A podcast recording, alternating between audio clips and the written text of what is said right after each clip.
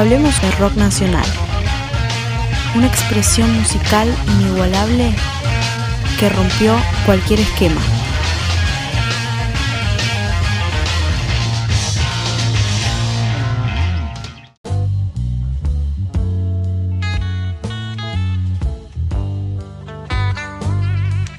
Bienvenidas y bienvenidos a un nuevo capítulo de Hablemos de Rock Nacional, un podcast que hace homenaje a nuestra música y que intenta resumir en breves minutos un poco de la historia del rock argentino.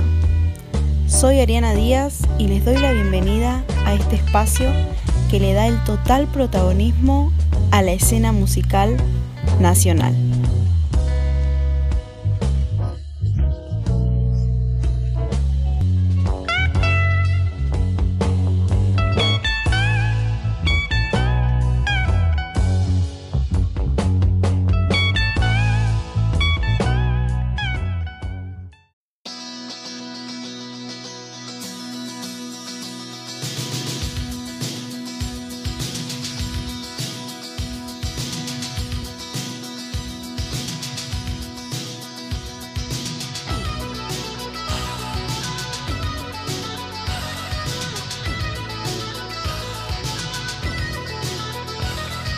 Este capítulo nos adentraremos en el contexto social de la década de 1980 y en relación al rock nacional que empezó a extender sus lazos y a colmar el espacio público, como por ejemplo en los bares, en los boliches, pequeños clubs, antros. Recordarán que en el primer capítulo de este podcast hablamos sobre el contexto político y social que se advertía en esa época y los importantes sucesos que marcaron a la sociedad argentina de los 80. La guerra de Malvinas, el fin de la última dictadura militar y la restauración de la democracia con el gobierno de Raúl Alfonsín en 1983 hechos que también marcaron a la música, al rock, a las expresiones artísticas que se producían en ese momento.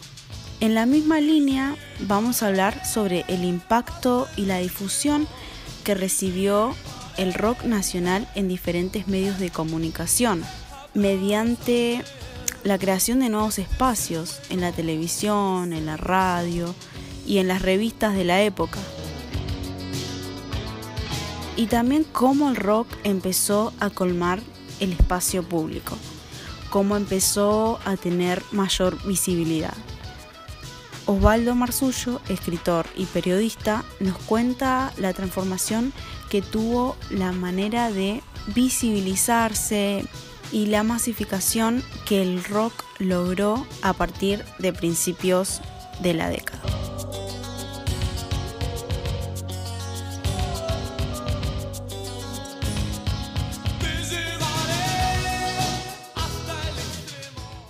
No había programas de radio. A los músicos no los invitaban a los programas de televisión.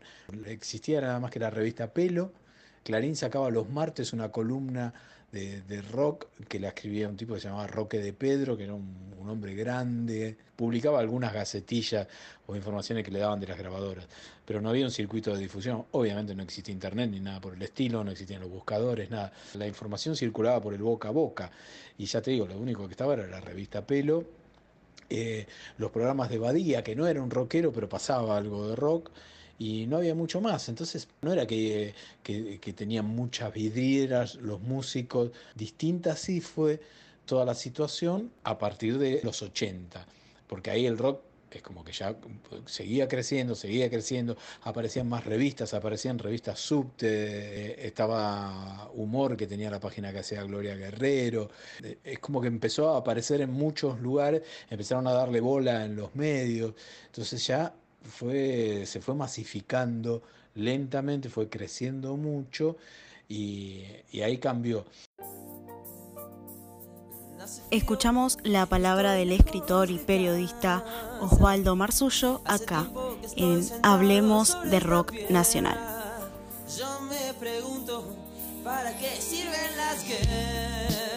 Sin duda, la década de 1980 fue la entrada definitiva del rock al mercado, a la industria internacional de la música y a las grandes discográficas multinacionales porque los artistas con sus obras empezaban a traspasar las fronteras, no solo era algo que se difundía a nivel nacional, sino que llegaban con su música a toda Latinoamérica, incluso a Estados Unidos y a Europa. La masividad que adquirió el rock nacional eh, en ese momento, a principios de la década de 1980, fue en parte gracias a la difusión que se le daba desde los medios, como también mencionaba Osvaldo Marzullo, que se empezó a generar un circuito de difusión diferente. Y lo podemos ver como la aparición de canales de música a nivel internacional y a nivel nacional o de programas que emitía la televisión argentina que fomentaban y brindaban un espacio a los artistas que estaban dando sus primeros pasos en la escena local o también a artistas consolidados en las décadas anteriores. Tenemos ejemplos a nivel internacional como lo fue la, creación del canal MTV, por ejemplo, Music Television, en 1981, que fue pionero en dedicarle toda su programación a la música. Y a nivel nacional, como comenté en el capítulo número 2 de este podcast, estaba el programa de Juan Alberto Badía, Badía y compañía, que trajo un gran aporte cultural los sábados, el día en que se emitía el programa. Muchos artistas que pisaron el programa de, de Juan Alberto Badía fueron y son grandes figuras del rock nacional. Por solo nombrar algunos, Fito Páez, Soda Virus, Luis Alberto Spinetta, Charlie García, Sumo, Los Abuelos de la Nada, decenas de artistas que pisaron el, escenario de Badie y compañía. Así como, como la televisión fue un gran canal de difusión, estuvo también la radio y en especial estuvo la FM Rock and Pop, nacida a mediados de la década en 1985 luego del destape democrático, de la culminación de la dictadura, la emisora cambió los parámetros del aire, trajo vanguardia, espontaneidad e innovación. Sin duda fue uno de los canales importantes en los que se difundía el rock nacional. Como ejemplo de un medio de difusión gráfico tenemos a la revista Pelo, creada en 1970 por Daniel Ripoll. Pelo fue una de las primeras revistas argentinas dedicada totalmente al rock tenía un especial foco en la difusión de las actividades de los artistas de la escena local y se convirtió en referente del género a nivel nacional.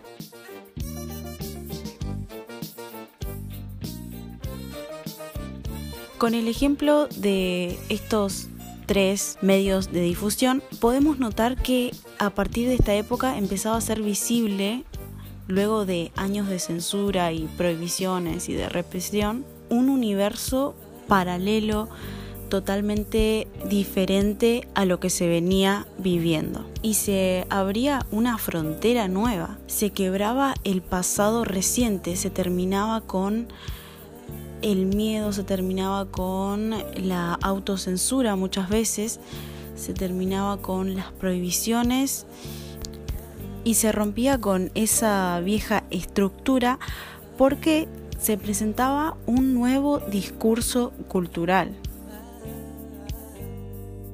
Escuchamos la palabra del periodista y escritor Osvaldo Marzullo en Hablemos de Rock Nacional.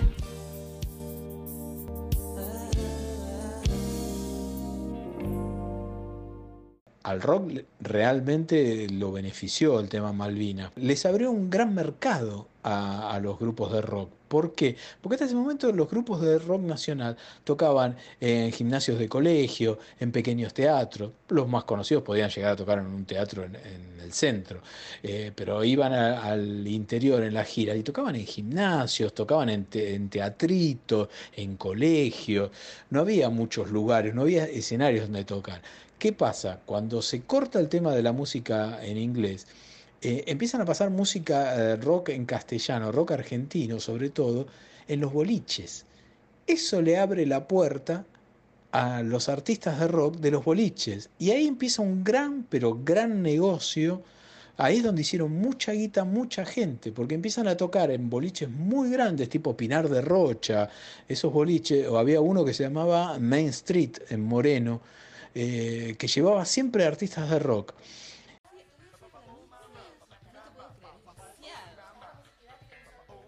Escuchamos la voz, la palabra del periodista y escritor Osvaldo Marzullo.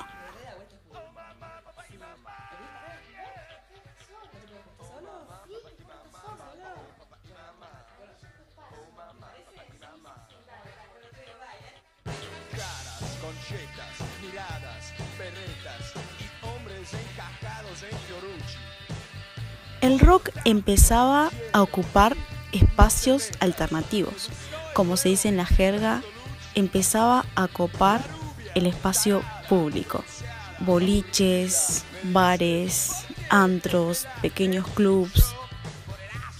Entre ellos, los más recordados de la época son Cemento, considerado un templo indiscutido de la cultura independiente, por ejemplo, fue inaugurado a mediados de la década de los 80 en el barrio de Constitución. Fue un lugar que albergó y forjó a decenas de bandas que son consideradas como principales en la escena local. Sin duda, Cemento es un sitio emblemático y de culto del rock argentino. También Café Einstein fundado en 1982. Fue creado por Sergio Eisenstein y Omar Chaván, que también era dueño de Cemento y de la polémica discoteca República de Cromañón. Se trataba de un espacio improvisado, no era nada ostentoso, pero era muy frecuentado por artistas consolidados como por ejemplo Charlie García.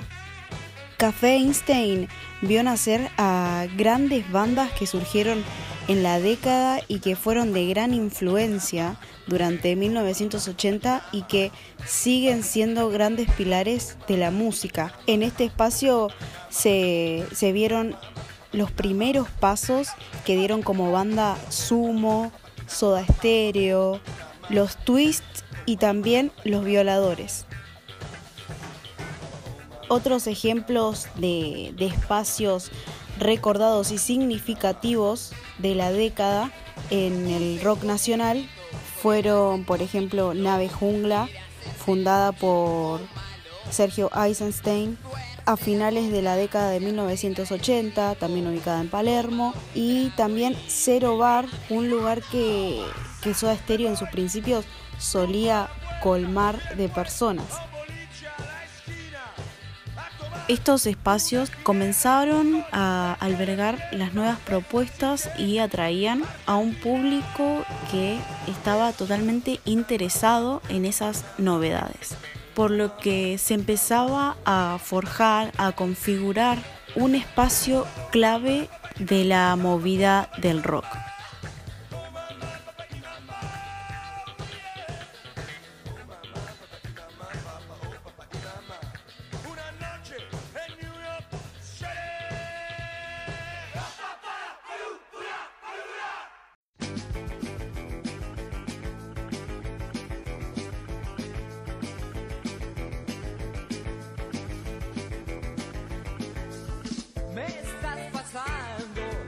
A partir de la prohibición de música en inglés debido al conflicto bélico por Malvinas, se empezó a tomar en cuenta el rock nacional, la música nacional, más que la, la otra porque estaba prohibida, como el pop o el rock norteamericano o inglés.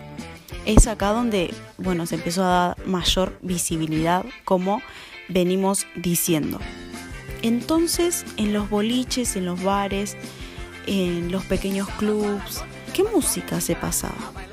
Es acá donde surge también el rock divertido que tenía como principales referentes a bandas como Virus, Soda Stereo, Los Twist, las viudas e hijos de rock and roll, por ejemplo, que era un tipo de rock enérgico, bailable, más movido y que podía ser pasado en un boliche, por ejemplo.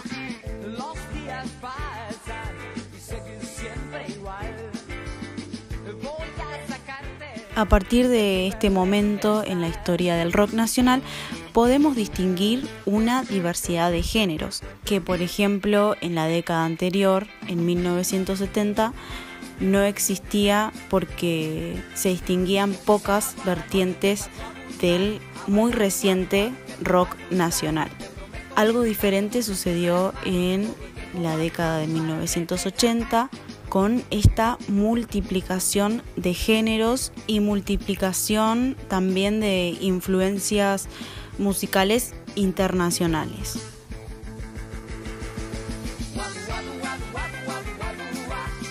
Hablamos con el periodista y escritor especializado en el campo de la música nacional, Osvaldo Marzullo.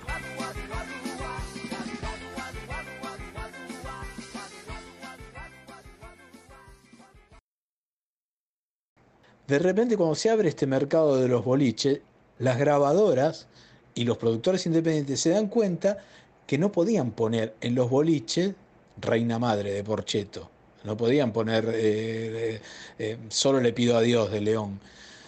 Y ahí es donde empieza a pegarla o donde eh, ponen la mira en artistas como Soda Stereo, Los Enanitos Verdes, Sass, artistas que sí se podían pasar en los boliches. Y a partir de ese momento se creó un circuito musical de, laburo muy grande para el rock nacional, que es el donde Soda hizo un desastre directamente, arrasó. Eh, Soda, Hit, eh, todos los grupos de los 80 que, tenían temas bailables, en los boliches hacían un desastre, realmente arrasaban.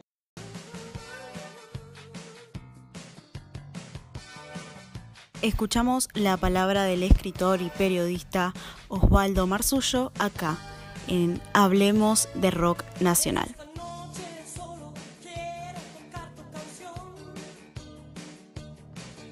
Llegamos al final de este capítulo en el que hablamos de la masividad que tuvo el rock nacional a partir de la década de 1980, en el que los medios de difusión fueron unas grandes vías y herramientas para que el rock despegue y que así traspase las fronteras y se adentre en el mercado, en la industria musical internacional, así también como comenzó a colmar el espacio público, bares, boliches, pequeños clubs, lugares míticos e icónicos que forman parte de, de la historia del rock nacional y que seguramente deben estar llenos de anécdotas.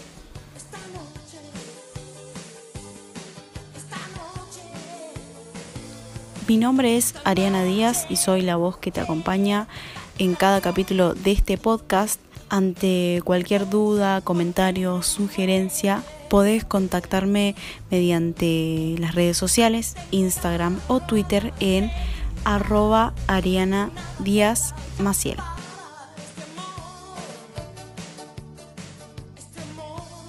Agradezco que te hayas quedado hasta el final de este capítulo y te recomiendo si todavía no escuchaste los demás episodios de Hablemos de Rock Nacional, podés ir a escucharlos. Me despido y te espero en el próximo capítulo.